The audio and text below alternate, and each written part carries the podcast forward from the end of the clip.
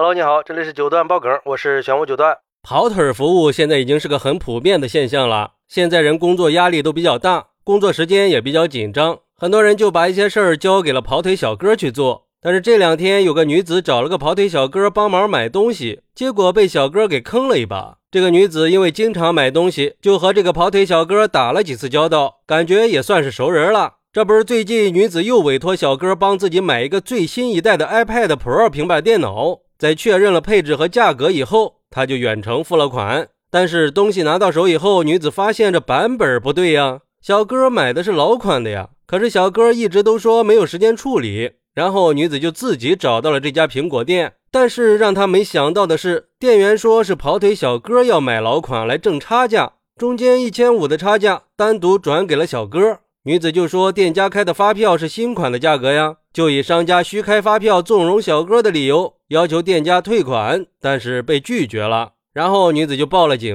可是正要做笔录的时候，店家拦住她，承诺把钱退给她，并且让她销毁发票。没想到等她再联系店家的时候，店家又表示不退不换了，因为平板不是女子自己来买的，怎么能确定女子手上的东西就是他们店里买的呢？怎么能证明不是跑腿小哥中途给换成了旧款呢？谁买的，谁来找他们谈。这下可把女子给气坏了呀，就联系了媒体。之后有媒体联系了苹果的售后，发现这家店不是苹果授权店，也不是直营店。女子就跟媒体一起去了辖区的市场监管部门。在经过协调之后，跑腿小哥承诺退还差价，商家也承诺会根据提供的证据材料去店里跟店员调查核实情况。嚯，这无赖耍的！无赖这两个字已经被你发挥到登峰造极的境界了呀。而对于这个事儿，有网友说。这个事儿应该直接找跑腿小哥，而不是商家。其实跑腿小哥赚差价也不新鲜了，就是有点不讲武德呀。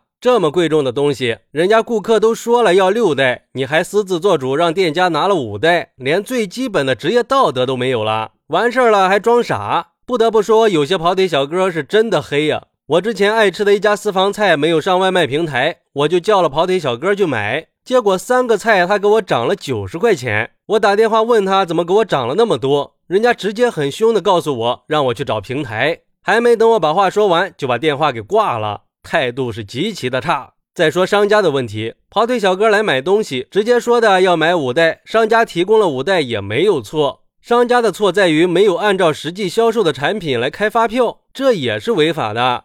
还有网友说，这人得有多懒呀？自己不去直营店买就算了，还找个跑腿小哥。人家这些跑腿小哥赚的就是差价钱，而且你这钱是被跑腿小哥给赚了。你不去找跑腿小哥，怎么好意思去找人家商家呢？所以说买东西的时候，尤其是这种大额的，还是自己买比较好。本来是想省事儿，结果反而浪费了更多的时间和精力，还生了一肚子气，何苦呢？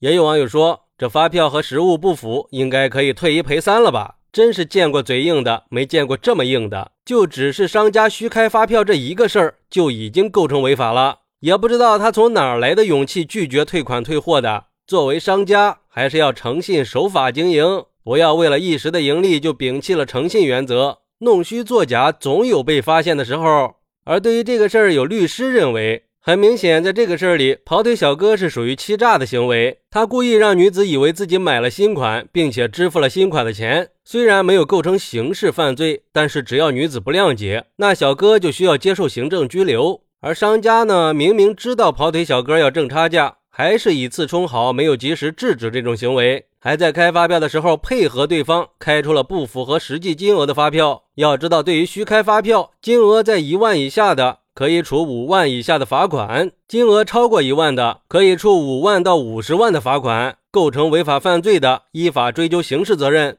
也就是说，在税法处理完以后，可能还要面临刑事处罚。虽然说现在发票销毁了，但是并不代表这个开票记录找不到了，而且钱是女子付的呀，商品和发票都已经拿到手了，这和谁去店里买的没有直接关系。现在是移动支付了。不存在找不到人的情况，店家说的理由是完全站不住脚的。所以说，也不知道商家这种有恃无恐是从哪儿来的？难道是真的不懂法吗？